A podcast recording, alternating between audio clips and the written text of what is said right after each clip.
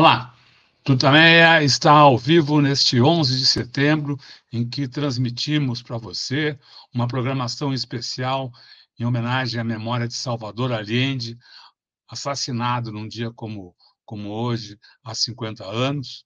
Uma programação também que busca analisar contribuir para o debate sobre o legado uh, de Allende, o legado da unidade popular, os ensinamentos para as lutas uh, democráticas de hoje.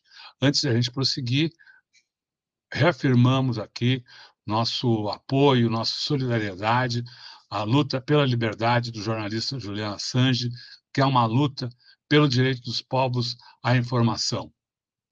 Estamos aqui nos nossos estúdios domésticos, Eleonora. Rodolfo. E a gente apresenta agora uh, mais uma das entrevistas que realizamos uh, para produzir este uh, especial que começou no meio da manhã de hoje e vai seguir ainda noite adentro. Eleonora.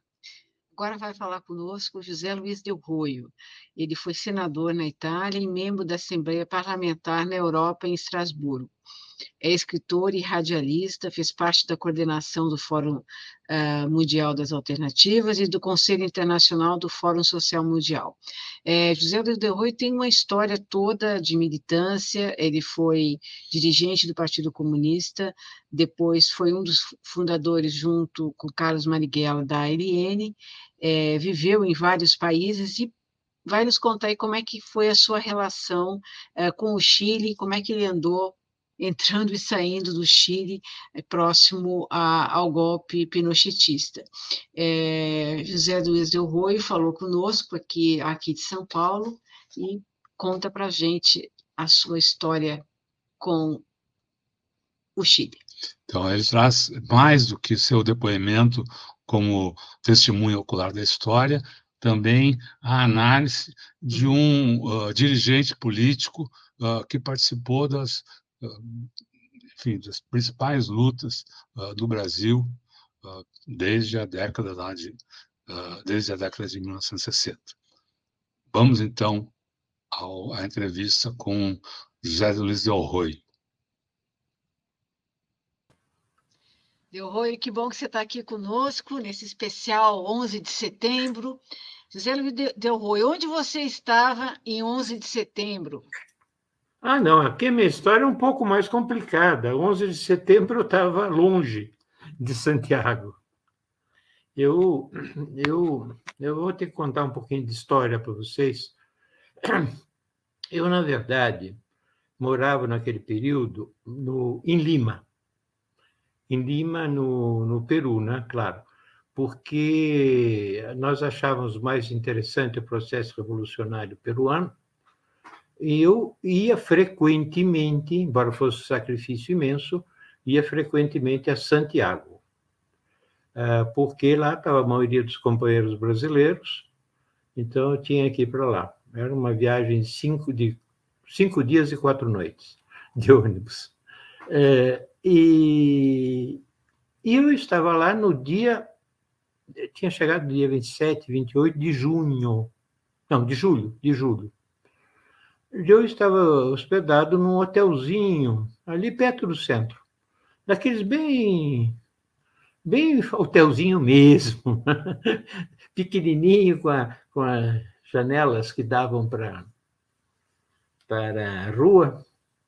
Quando aí pelas sete da manhã, no meu recordo, estava dormindo, eu, eu escuto um barulho infernal no dia 29 de julho, é, e tremia a minha pobre cama lá, e tremia as paredes, eu saí correndo para ver, tinha alguns tanques de guerra passando. E dando tiros. É, eu morava perto da La Moneda, que é o prédio do morava. Aqueles dia, aquele dia eu estava lá. Então, o meu conhecimento sobre o golpe começa no dia 29 de julho, porque. É, bom, porque assim, passaram os tanques, não sei se interessa essa história, eu vou para frente. É, eu levantei, obviamente, vou lá, passando os tanques. Interessa essa história, sim. E eles, eles davam tiro de fuzis para o ar, né? mas marchavam para a moneda. Claro que falei, é o golpe, evidente que é o golpe. É, fui até um pouco acompanhando até a moneda, eu falei, bom, o que eu vou fazer aqui? É, inclusive, eu não era nenhum morador de, de Santiago e não tinha muitos contatos de Santiago a ser da minha rede eh, brasileira específica. Eu fui correndo para a casa de um companheiro que morava ali perto, eh, companheiro, companheiro Moro e, o, é, e a Ruth, é, eles moravam ali, eles já estavam acordados, estavam vendo tiro. Falei, o que, que nós vamos fazer? É, falou, bom, vamos fazer o seguinte: nós éramos, tínhamos contato, éramos ligados mais ao esquema do Partido Comunista Chileno. Então, tentamos ir até o, a sede do partido, ali perto. Estava bloqueada. Estava bloqueado por carabineiros, uh, não conseguimos chegar, fomos correndo até a sede, também era perto, do Partido Socialista. Porque Santiago é muito, muito espalhada, mas todas essas coisas eram tudo concentrado ali. Era tudo central, perto. Né? Nós vamos para a sede do Partido Socialista, fechada. É, batemos na porta, tal, batemos, abriram, abriram, era na Rua London. Depois, no final, se der, eu vou falar ainda da Rua London. Estava o pessoal socialista, o que me assustou muito, porque quando uh, nós entramos, eles ficaram felicíssimos. Chegaram, o companheiro brasileiro, que bueno é. Eles pensavam que nós como éramos ferozes terroristas, guerrilheiros, iríamos resistir ao golpe, porque a tradição chilena é uma tradição muito pacífica, não é? E era. E eh, vimos que não. Eles. Nós estávamos armados, eu e o Marco, porque o Marco tinha armas, mas eram dois revolvinhos. Mas aí se discutiu que nós tínhamos que ir até a Praça Itália, queria se concentrar ali um pessoal dos socialistas. Plaza Itália dividia, divide ainda totalmente a cidade em duas partes. Uma é a parte popular, onde nós estávamos, ali no centro, e dali, da Praça Itália para cima, é Providência. É a Faria Lima de lá, é a região elegantíssima e extremamente racionária. A notícia é que estava descendo blocos de, de, de, grupos de direita, como chamava eles mesmo? Oh, meu Deus do céu, é, Pátria e Liberdade, é, estavam descendo para apoiar os soldados golpistas. Então, nós tínhamos que bloquear a Praça Itália. Fomos lá correndo, bloquear a Praça Itália, mas aí nos encontramos em muito poucos. muito poucos. Ah, nesse momento, o, se discute um problema complicado, porque os companheiros que estavam comigo, brasileiros, têm crianças, tinham filhos pequenos. Eu disse, poxa, e os filhos, o que, que faz? Ah, então vamos dar um jeito. Encontramos o Ricardo Zaratini, diz, não, vamos fazer o seguinte, vamos até a Embaixada de Cuba e deixar as crianças na Embaixada de Cuba. Então, vamos lá, se os cubanos querem isso, fomos até lá correndo. É, Ali sim, ali sim, estava armado. Meu Deus do céu. Os cubanos tinham cercado, tinham posto armas pesadas defendendo a embaixada. Discutimos um pouco sobre isto é, com os cubanos. Eles falaram, queridos, trazer as crianças aqui, vocês trazem, mas não recomendamos. Porque se esse golpe for efetivo, eles vão atacar a embaixada. Nós vamos defender. Aqui não vão deixar eles entrar. Então, ali não era o local. É, outra corrida, o, o, que se faz, mas entre essas corridas e todas, e se aproximar novamente do tiroteio que estava vendo uh, na, na, moneda, o, o Allende falou, nós estamos, sabe, na época não tinha, não é que você tinha WhatsApp para escutar, pegamos um pedaço aqui, um pedaço lá, do Allende falando, pedindo a ocupação das fábricas e o bloqueio das ruas. É, e fomos reunindo brasileiros, mas nesse momento é, o general Prats, que era o ministro, vamos chamar da guerra, responsável das Forças Armadas, que era um general legalista, ele passa, gente, ele vem com um carro, não tanques, ele, ele, ele vem com caminhões armados, tal, vai até lá, e negocia, e ele dá ordens que venha um, um batalhão fiel para atacar os golpistas que estão cercando o presidente, o, o presidente da o Allende.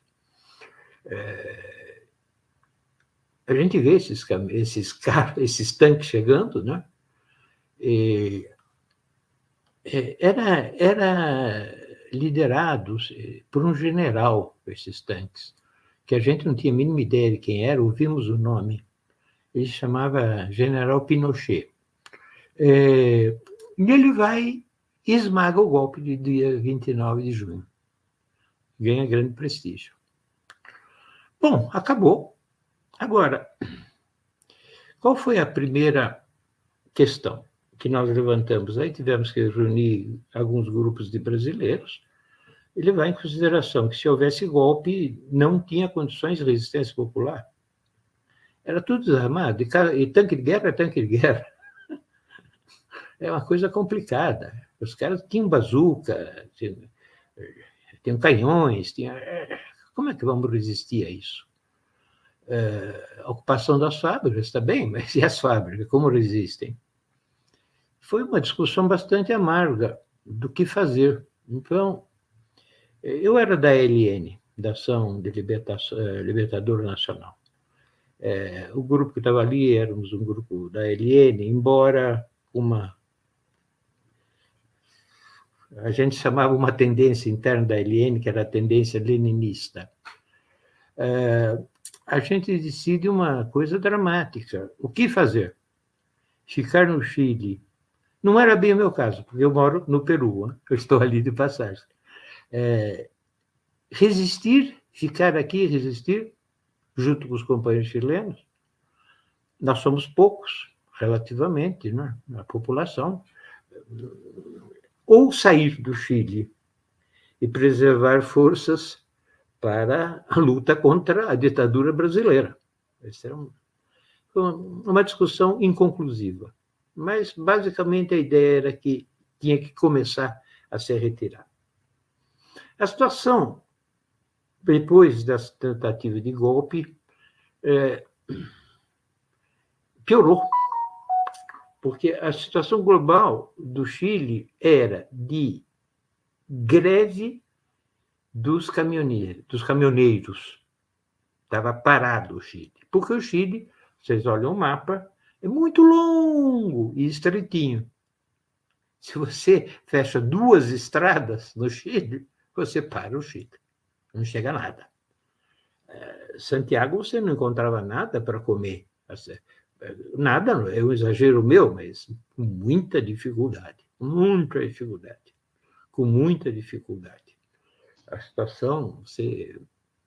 E tinha grupos. Só, só para deixar claro, a greve dos caminhoneiros contra o governo de Allende, certo? Contra o governo de Allende, claro. Tem, é, é, é, obrigado. Vocês têm que me corrigir, porque eu vou falando assim, de memória contra o governo da Allende. Os caminhoneiros era fundamental, porque o Chile, como já expliquei, é, não funcionava nada com esses benditos caminhoneiros. E grupos muito bem organizados, eles tinham sido organizados com apoio total do governo norte-americano. Então, eram bem organizados. É, grupos fascistas, provocadores constantes, provocadores constantes. E muitas manifestações populares, sem dúvida nenhuma, muitas manifestações operárias de apoio ao governo. Mas era uma situação complicada, porque você fazia manifestação, manifestação, e daí? Ia dormir, né? Depois da manifestação. Eram magníficas, eram magníficas, combativas. É, mas para nós que tínhamos, nós, estou falando nós, brasileiros, já tínhamos sofrido o golpe, o golpe no Brasil, tínhamos visto o golpe, na, acompanhado bem o golpe na Bolívia, acompanhado o golpe no Uruguai, Ai, ai, ai, ai, ai, o que, que nós vamos fazer? É, eu passei aqueles dias não é? É, lá, sempre nessas discussões, preparando resistir aqui ou embora, é, e muito ativa a, a, embaixada brasileira. Chegava brasileiro toda hora, brasileiros do exército brasileiro, é, do ICOD da vida, essas coisas, porque eles estavam eles estavam totalmente metidos no golpe. É, no dia 22, me lembro porque eu parti o dia 23, eu tinha que, depois eu conto o que eu tenho que fazer, eu tinha que sair de Santiago. No dia 22 para o dia 23, cai o general Prates. O general Prates, que eu, que eu falei, era o chefe das Forças Armadas, do Exército, ele ele foi atacado constantemente, não podia sair na rua, não podia andar de carro, sempre tinha um grupo de mulheres da extrema-direita gritando atrás dele. Numa das vezes ele perdeu a cabeça, tirou, tirou a pistola, o revólver para ameaçar. Isso, a direita fez um escândalo, os jornais, a democracia cristã, Partido Nacional, ah, ah, e ele decidiu pedir demissão. O Allende ficou muito, é, não, não limite, mas ele, eu quero, quero me demitir, e se demitiu. E propôs o general Pinochet como substituto, porque tinha se comportado bem no dia 29. Ainda fizemos uma reunião, foi a última reunião que eu fiz ali com os companheiros no Chile, e, que é isso? Aí as informações que nos deram que o cara era muito bom. Então, era, ele sempre tinha tido uma carreira legalista, e o Prates tinha muita confiança nele, então ele assumiu. Interessante que o Prates, que tinha muita confiança nele, poucos meses depois seria assassinado, ele e a mulher, com um atentado à bomba em Buenos Aires. Realmente um, um Judas. É, era um traidor, era um filtrado, né? Ele estava já ligado profundamente aos Estados Unidos, é, mas aquilo deu uma certa segurança, e isso atrasou a retirada de grupos de companheiros mais ligados à militância ativa. É, porque tinha muitos, milhares de brasileiros lá exilados, outros estavam, tinham emprego, tinham universidade, tinham família, tinham comprado casa. Né? Mas estou dizendo daqueles mais ligados a, a uma resistência, é, atrasou a saída. Eu, por sorte minha, tinha, aconteceu o seguinte: é, ia haver o Congresso Mundial da Juventude, não me recordo se era o décimo, décimo primeiro, Congresso Mundial de Juventude em Berlim, na época, Berlim Oriental.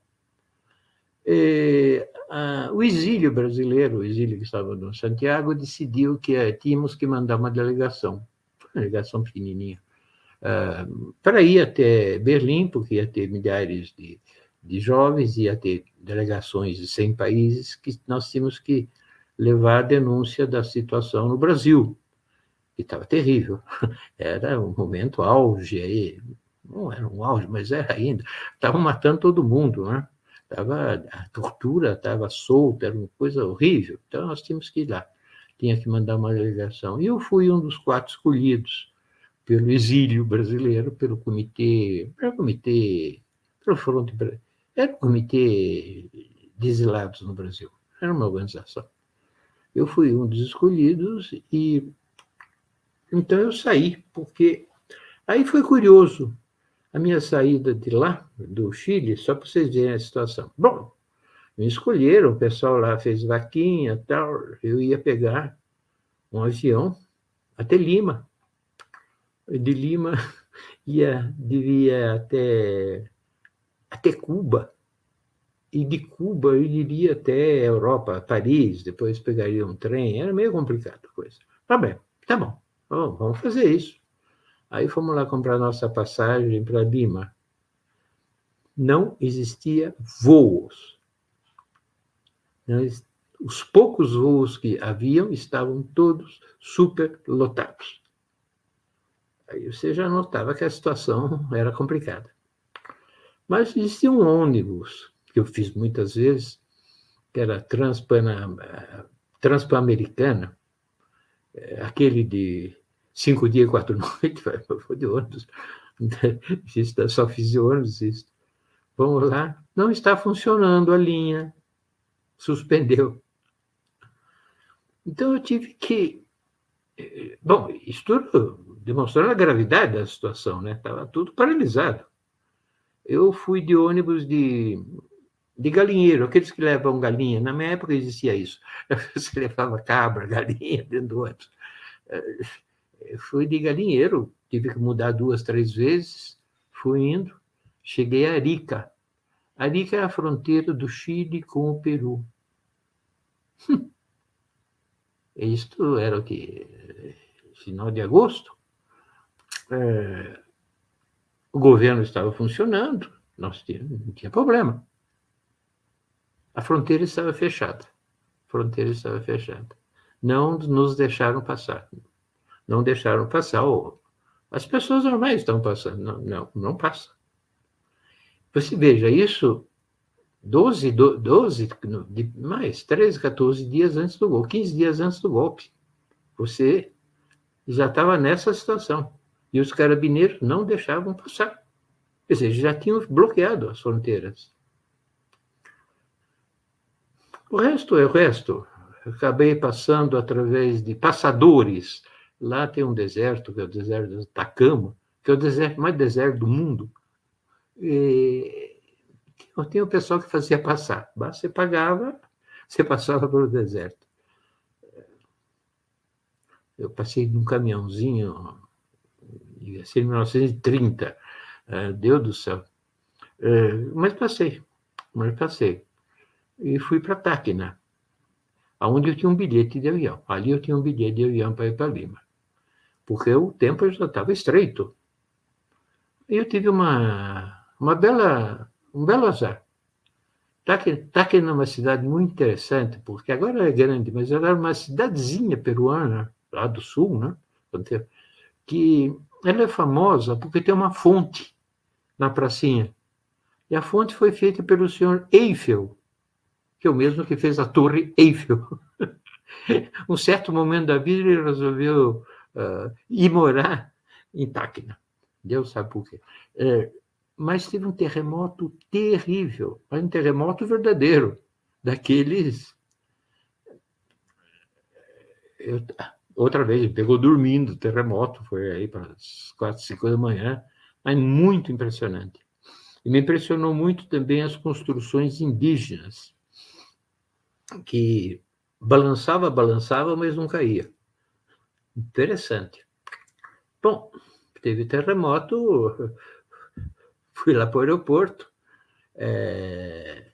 O aeroporto não existia mais.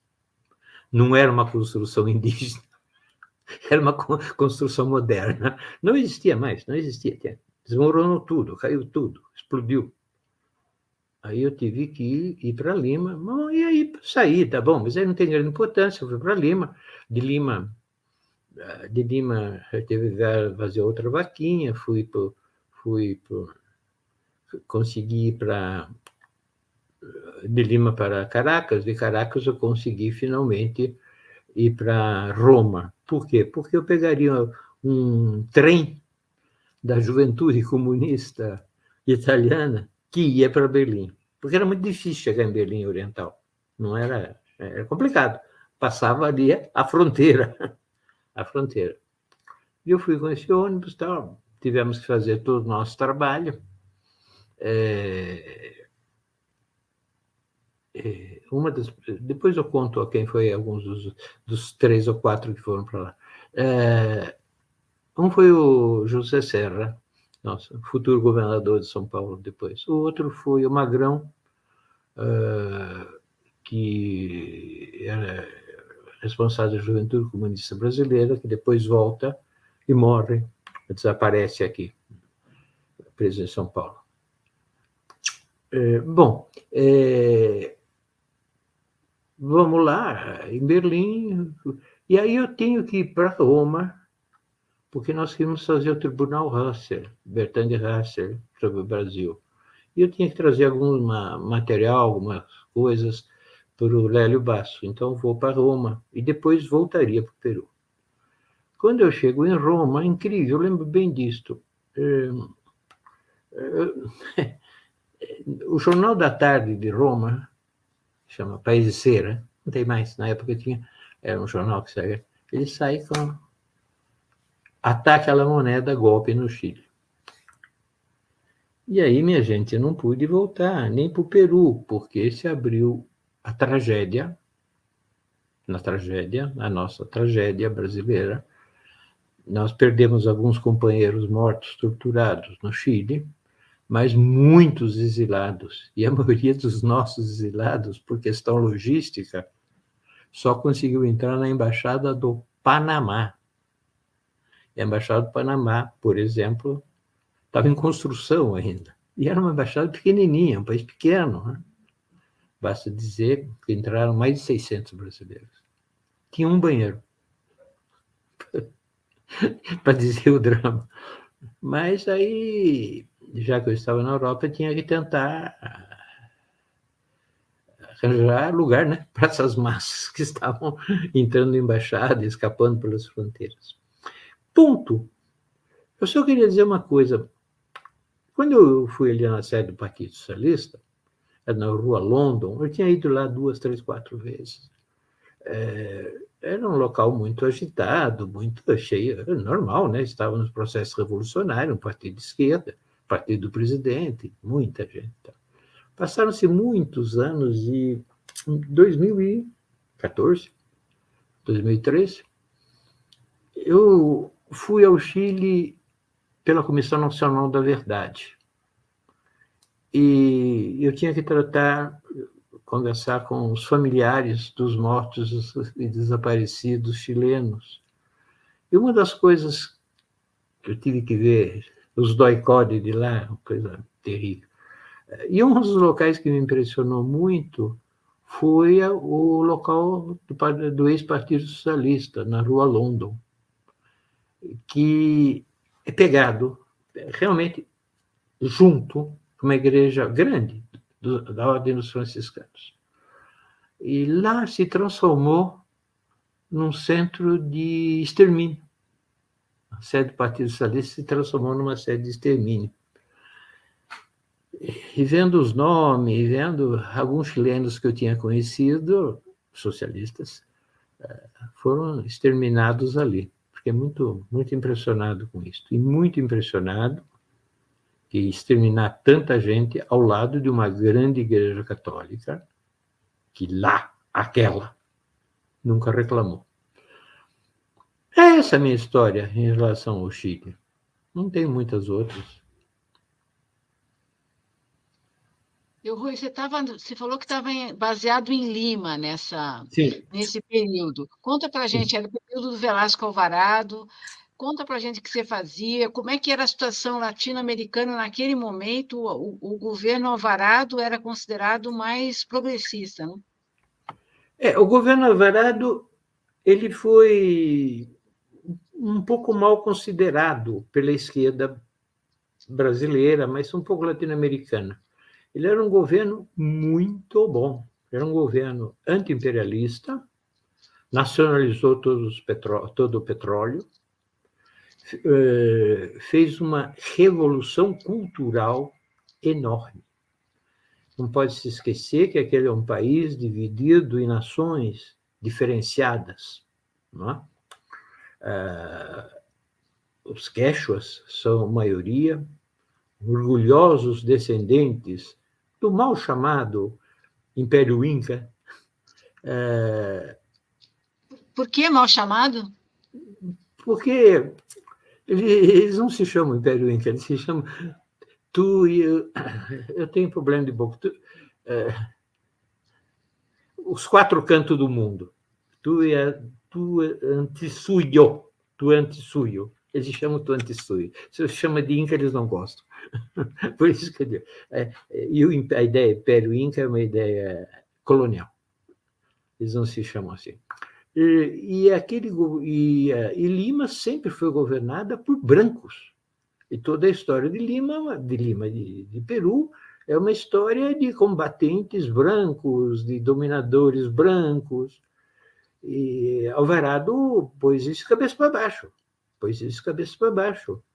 Era proibido você falar Aymara, o Quechua, uh, no Peru. Ele transformou em língua obrigatória, língua estatal. Os documentos eram feitos em Quechua, Aymara e espanhol. Uh, houve toda essa revisão histórica uh, e cultural, levada à frente por um extraordinário ministro que chamava Salazar Bond. Salazar Bond. É,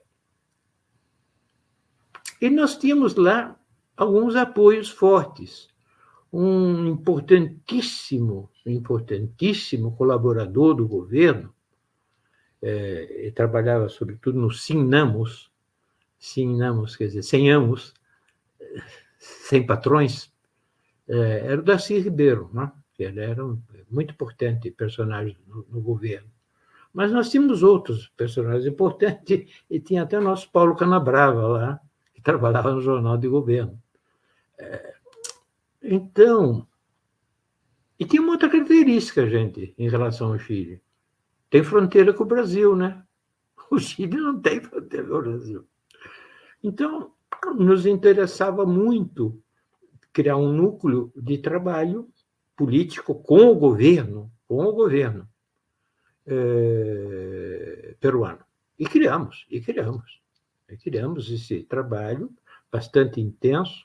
Me recordo 7 de setembro de 72, por exemplo, já que falamos em 7 de setembro, houve grandes manifestações, manifestos, manifestações, encontros, debates sobre o 7 de setembro brasileiro. E a Embaixada Brasileira não, não pôde fazer nada, porque acho que era o centenário, né? Sesc não, centenário não, qualquer coisa, era 22. Sesc Centenário. É isso. E, só para dizer uma coisa assim, pequena, entende? Quer dizer, fomos nós que fizemos o 7 de setembro lá. É, então, e como eu digo, e tem fronteira, né? E tem fronteira. É verdade que é uma fronteira incrível.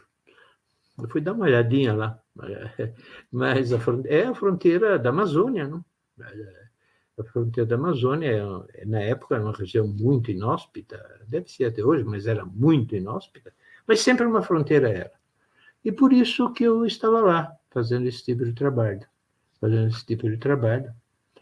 É, tem uma grande, é, como eu posso dizer, gratidão pelos peruanos e pelas peruanas que nos hospedaram, nos ajudaram, eh, eles ajudaram também muito aos bolivianos que escapavam da situação difícil da Bolívia, tinha tido golpe em 1971, né?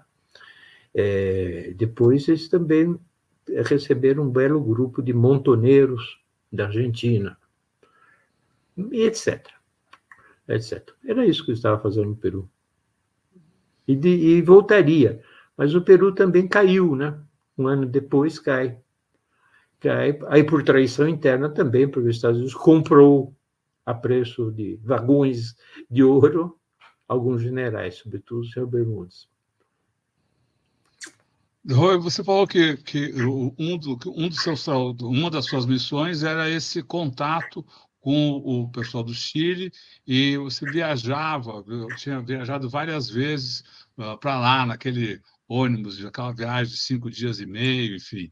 Uh, queria que você contasse do, do, o que você lembra mais desses, desses momentos, dizer, mais, mais anteriores ao golpe, as suas impressões do Chile na, na, nesse, nesse período. Nesses... Imagino que você não, não ficasse muito tempo em cada, em cada uma das visitas, mas não. certamente alguma uh, impressões uh, teria, contato não, com, os, com os grupos eu, eu de tenho, lá. Eu tenho. Eu, eu não. Eu, vou, era, eu era semi-clandestino no Chile, não pelo, em relação ao governo, não. Mas em relação à, à ditadura brasileira, que era claríssimo que atuava ali, é, E então, meus contatos eram muito estreitos. Eu não tinha muito contato com a população, a não ser que nos ônibus lotados, nas filas. Eu, uma das tarefas que me davam para me humilhar os companheiros era fazer a fila para comprar comida, mas sobretudo para comprar vinho. É, horas de fila para comprar vinho. E, então não tinha muito contato, mas eu ia nas manifestações, porque era uma coisa de massa. É, é um povo maravilhoso e que estava. Eles tinham muito orgulho do que eles estavam fazendo que pode parecer coisas. Quer dizer, eles têm orgulho de ter o cobre nacionalizado. O cobre é o sangue do Chile. O Chile não tinha nada. Tem cobre. É deserto, cobre, montanha gelada. Então, nacionalizar o cobre era um orgulho imenso. Um programa simples, como meio litro de leite, meio litro de leite para cada criança chilena, fazia vir lágrimas aos olhos. E a direita ficar furiosa, furiosa. É, então, era uma série de, de, de, de coisas que eles vislumbravam. É, realmente, eles tinham uma vida cultural muito importante, muito importante. Eu fui lá na, na Penha da Violeta Parra, era, era, realmente eles tinham uma música apaixonante, é, um folclore apaixonante, é,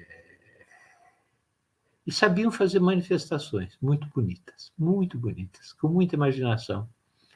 Muitos grupos musicais, colorido.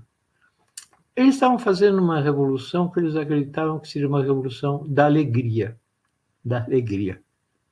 Isto que me deixava com o coração muito pesado, porque não sei se eu era pessimista ou realista, mas vendo a situação da América Latina e vendo a situação dos Estados Unidos sendo esmagado no Vietnã, é, tendo perdido o controle das colônias africanas, que bem, eram europeias, mas eles tinham a mãozinha lá.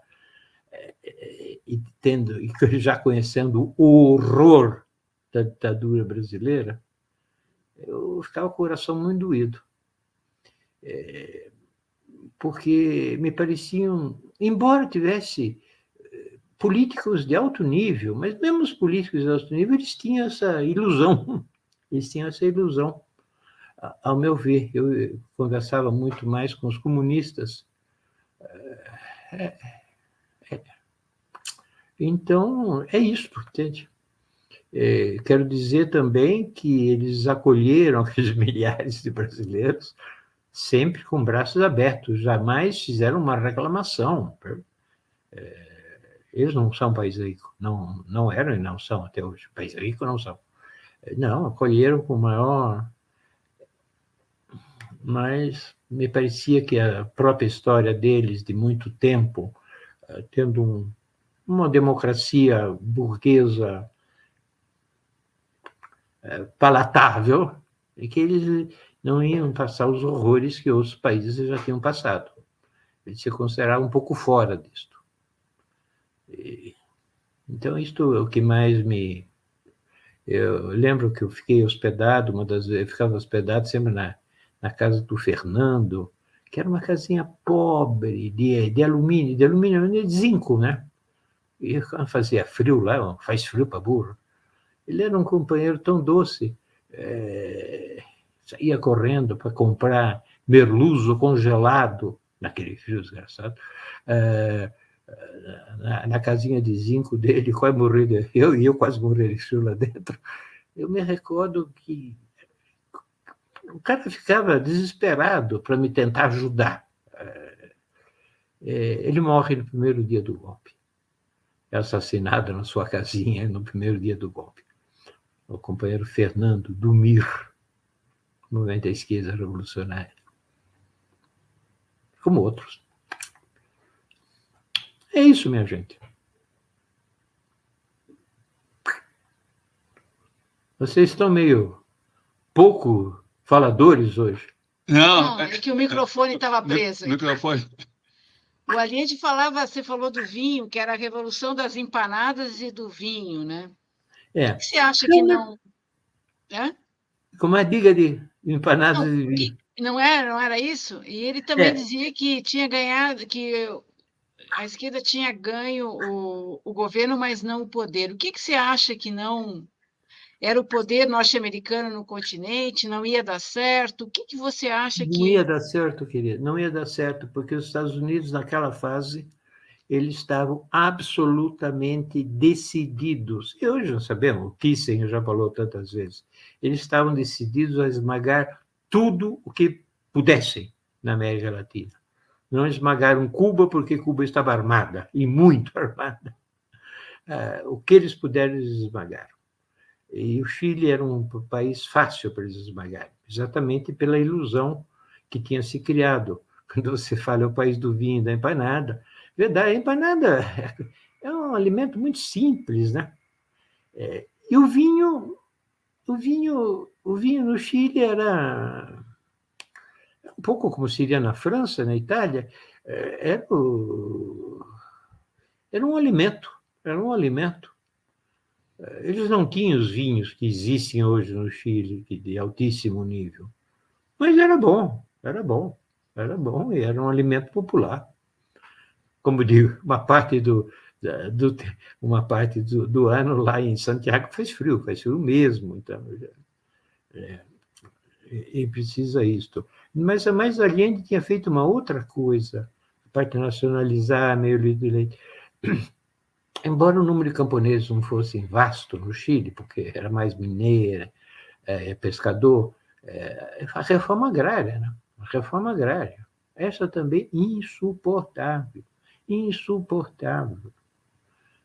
É, e a direita chilena era forte, recebia todo o apoio possível, monetário, financeiro, sem dúvida nenhuma, mas psicológico, de como se organizar, sabe, do apoio dos Estados Unidos diretamente e indiretamente também do Brasil, né? diretamente também do Brasil. Também não era tão indireto. A festa do 7 de setembro de 73, eh, na Embaixada de Santiago, eh, cinco, quatro dias antes do golpe, eh, foi enorme. Tinha chegado uma quantidade de militares brasileiros, torturadores brasileiros, a cúpula do golpe, não Pinochet, mas a cúpula do golpe chileno da e quatro dias estavam todos lá no 7 de setembro na embaixada brasileira. É, então você vê, sim, não era possível dar certo aquela aquela revolução, não era possível por causa do inimigo, né? por causa do inimigo externo, por causa do inimigo externo. Senão teriam bancado e teriam, teriam ido para frente, sem dúvida nenhuma. Se fosse por a maioria da vontade popular, iria. Se, se chegasse uma nova eleição, não tenho dúvida que com alguns arranjos, tal, Allende ou qualquer candidato desse tipo, poder, venceria a eleição, sim. Quer dizer, não tinha mobilização popular capaz de bloquear um golpe militar dessa magnitude com esse apoio norte-americano. Não, não tinha. Não tinha, a menos que você não tivesse um exército onde tivesse Judas, né? mas tinha muitos. Eles trabalharam muito o exército, trabalharam muito. Uh, mataram o general Schneider, uh, desacreditaram o Prates, mudaram comandos, e a própria formação do exército chileno, que é uma formação alemã, né? eles são alemães. Até hoje, as, as características do, das expressões do exército são alemãs. Condicionaram, ajudaram tudo isso. Uma ideologia atrasada e, e essa questão de obedecer ordens fanaticamente se veio do general em chefe. É, é, não vejo, não, não tinha futuro, pobre Chile, não tinha futuro. É, teria que ter tido, teria que ter tido, não, por exemplo, se não existisse a ditadura brasileira, Talvez, sim, porque você teria um grande país ajudando, pelo menos tentando deter o golpe. É... Mas você tinha a Bolívia, a Argentina estava aos pedaços, porque tinha uma organização anticomunista chamada AAA, que já estava, embora ainda fosse teoricamente democrático, tem Isabelita Perón, mas o que se matava na Argentina, atentados, eh, conflitos armados, estava corroído o governo argentino também. Estava isolado. E, então, honra e glória aos que resistiram, conseguiram resistir, honra e glória, morreram, sobretudo o presidente Allende, sobretudo o presidente Allende que teve essa atitude incrível, né? Eu não, não abandono, não abandono o posto que eu fui eleito pelo povo, morro aqui. É, até hoje, no Chile, se tenta desmoralizar a figura de Allende e a figura é, dizendo que o governo foi muito esquerdista, que a culpa é dele. Quem mandou ser esquerdista? Quem mandou querer dar meio litro de leite para todas as crianças? Disse, não dá para governar desse jeito, né? Então, é, é, até hoje tem essa luta. E, e, o atual governo chileno é muito vacilante sobre isso. É muito vacilante em contar essa história. É, não sei se o governo ao completo, mas o presidente Boric, Boric é vacilante sobre isso. É isso, minha gente. Vamos, vamos uma, uma questão ainda, uh, Delroy. Você disse que, que recebeu a notícia do golpe, ficou sabendo do golpe uh, em Roma, noticiado pelo, pelo, pelas manchetes do, do jornal. País de Cera. É, à tarde. Uh, como você avalia o impacto na, da, da época do golpe uh, na esquerda latino-americana e mesmo no, no, no, no cenário mundial?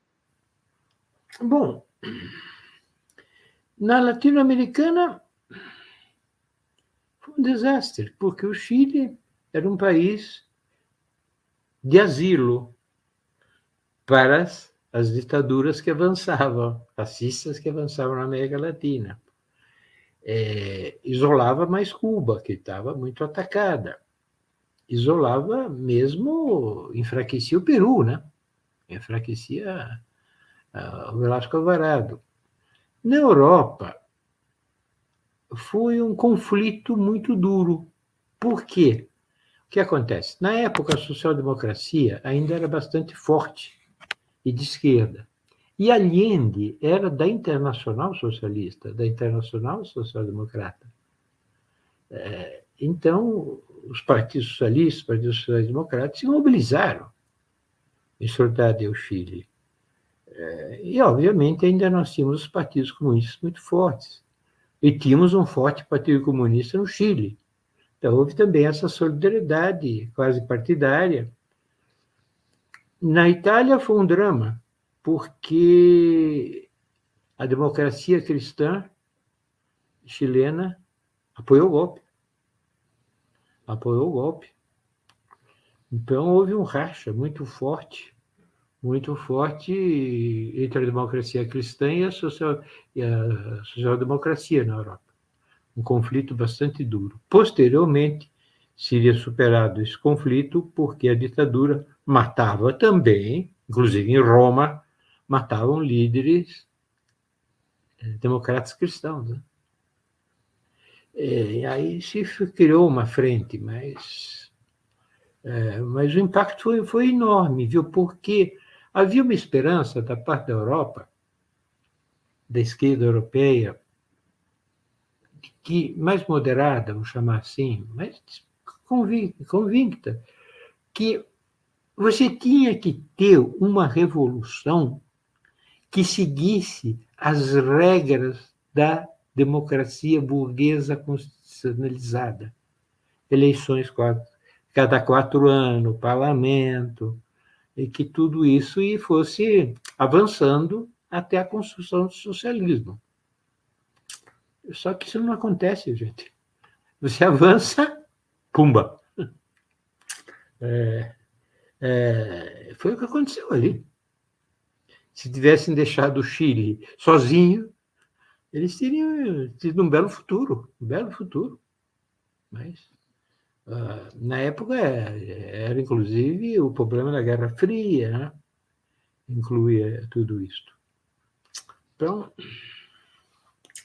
é... Você, você falando tudo isso e lembrando o que estava acontecendo nos outros países da América Latina nesse momento, até no mundo, é, a gente vê uma conexão muito grande, né? A, a, conjuntura da América do Sul, ela, é, ela tem, ela vai em ondas mesmo, né? Muitas, muitas vezes vai em ondas. Eu tenho que te perguntar sobre a situação atual aqui.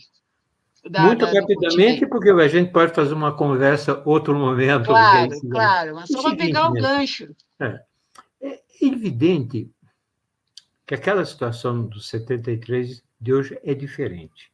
O que havia em 73, você tinha um potente bloco socialista. Né? É... E tinha Guerra Fria. Quer dizer, eram dois blocos que se chocavam. A América Latina era o bloco tendencialmente a ser sacrificado. Por quê? Enquanto a União Soviética eh, apoiava fortemente os países anticoloniais, de luta anticolonialista, apoiava, por exemplo, a guerra, apoiava o Laos, o Vietnã, na Ásia, Camboja. Eh, a América Latina era um pouco vista, é do lado de lá. é do lado de lá.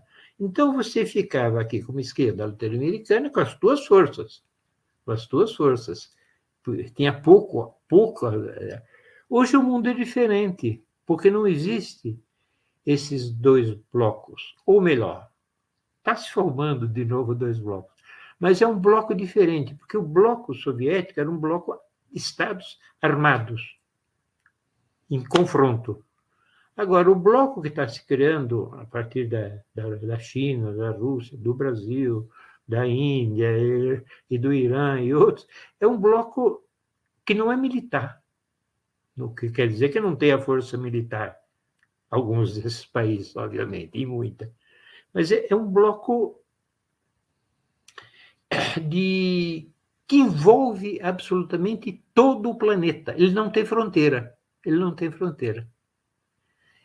Isso nos ajuda muito, isso nos ajuda muito, porque primeiro você deixa o adversário, que hoje é muito mais fraco do que naqueles anos, a produção, é tudo, a economia é muito mais, muito mais frágil do que naqueles é, você tem o, o que a gente chama, né? O que chamam agora de é, sul global, é uma grande variedade de países com alguns interesses comuns. E esses países, não importam se você decretar que acontecer alguma coisa, você decretar o socialismo marxista-leninista, não é como aquela época, que caía bomba na hora. Agora você tem os outros, e daí? E daí? A Arábia Saudita vai dizer, e daí? É, o que parece um absurdo, mas é assim. Então, nós estamos numa situação bem melhor, bem, muito melhor. O que não quer dizer que não exista perigos, né? O que não quer dizer que não exista perigos. Basta ver. E o, nosso presidente Argentina. vai sofrer muito esses dias em tantas reuniões tratando uhum. exatamente disso. E tem, a, e tem a ameaça na Argentina, né? É, tem é ameaça na Argentina. Tem. Eu estou, eu estou, começo a estar esperançoso na Argentina. Ah, que bom. Começo a estar esperançoso. É, mas está mudando algumas coisas nas pesquisas, os ataques desesperados contra o Papa é, não produzem bons efeitos. Existem católicos, que eu vou fazer? Existem católicos, os católicos, a maioria, respeita e segue o Papa. Quando você fica... A Argentina é um país nesse sentido atrasado, é um país constitucionalmente católico. Está na, tá na Constituição. Isso tudo cria, cria resistência e tem outras também. O trabalho que o Brasil será capaz de fazer é, eu não quero chamar de intervenção, porque não seria isso, mas capaz de ajudar como proposta econômica mundial, eh, do mundo mesmo, para ajudar a Argentina a sair desse buraco. Se conseguir construir uma, uma proposta viável em tempos não infinitos, isso vai influenciar muito o eleitorado, o eleitorado, o eleitorado argentino. É, não existe dúvida que se o Lula fosse candidato a presidente da República na Argentina hoje, ele ganharia a eleição. Então, com muita discrição, sem interferência, mas de qualquer jeito um pouco de interferência é. Vamos supor que seja por, por bem. Se o Brasil, o governo brasileiro trabalhar bem, vai ajudar bastante. É isso, minha gente. Legal, Roy. A gente queria agradecer muito a sua participação aqui no Tutameia, nessa jornada que a gente está construindo aí para uh, ajudar a, a, compreender, relembrar, né, trazer para os dias de hoje as experiências uh, da unidade popular e da resistência ao golpe ocorrido há 50 anos, no 11 de setembro. Mas antes da despedida, eu queria ainda devolver a palavra para você, dessa vez sem perguntas, para que você mande a sua mensagem, faça a, sua fala de uh, fechamento assim dessa nossa conversa. Então, agradecendo, muito obrigado pela sua participação. A palavra é sua. Grande abraço. Bem, eu, tu também é grande, eu não vou falar mais nada, basta, é grande. Tu também é grande. Agora, falar desses assuntos, evidentemente, vocês veem que meus cabelos são bem brancos, os que têm ainda, é falar de um passado doloroso, de luta dolorosa. É, eu mergulho, mergulho do pouquinho que eu fiz aqui e lá nessa luta, mergulho muito. É, e recordo com grande admiração admiração aos companheiros e os companheiros que eu encontrei naqueles anos, companheiros de companheiros Tupamaros, do ERP, dos montoneiros, do MIR, dos comunistas chilenos. Poderia continuar, dos peruanos extraordinários. É, me lembro da família, da primeira família de Guevara, não? da Hilda Gadeia, é, a primeira mulher de Guevara, lá, nos ajudou muito, de Che Guevara. É, posso dizer mais. Os companheiros, eu conheci praticamente todos por os motivos, estive em Cuba, não? então conheci muitos dos companheiros também da América Central, da Venezuela, da Colômbia, óbvio. Então, eu me lembro deles num período desses e me gratifico muito, porque eu encontrei realmente, o que eu posso dizer, o melhor que essa humanidade pode criar. O melhor que essa humanidade pode criar. Em geral, foram derrotados. Mas os que sobreviveram, a maioria continuou na luta, de um jeito ou de outro. São cabeças duras. Hoje já morreram quase todos, né? os que eu conheci, quase todos, não, mas muitos, muitíssimos. Porque, em geral, eu era sempre o mais jovem naquela bagunça. Então, os outros foram. Então, uma lembrança, e gostaria realmente que as próximas gerações conhecessem isso, conhecessem saber que tudo isso não é só análise econômica, não é só análise é, sociológica, era feita de sangue e carne, é, e muita dedicação e sofrimento. Mesmo quando a gente divergia, a gente divergia ferozmente.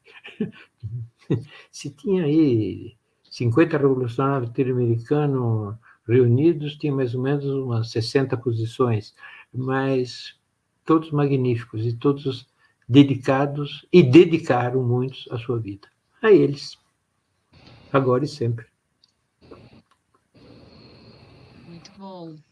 Eles, agora e sempre. Grande abraço, Del Roio. Muito, muito obrigado. Tchau. Tchau, pessoal. Tchau. Buenas. Del Roio é sempre fabuloso, né?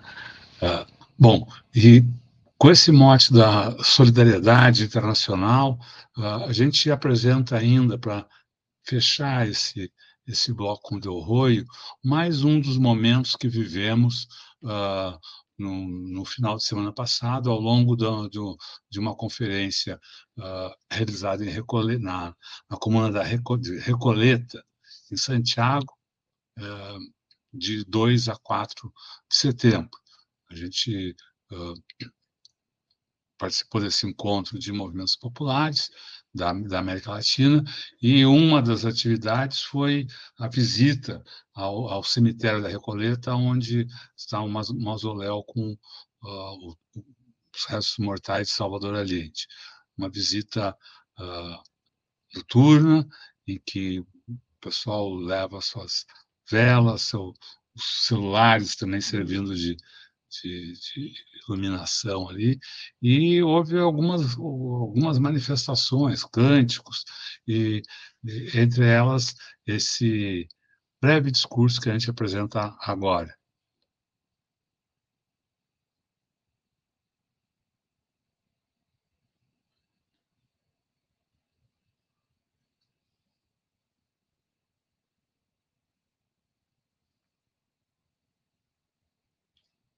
É um, o, a fala, então, é do Gregório Mondaca, é, do movimento socialismo alendista. Camarada,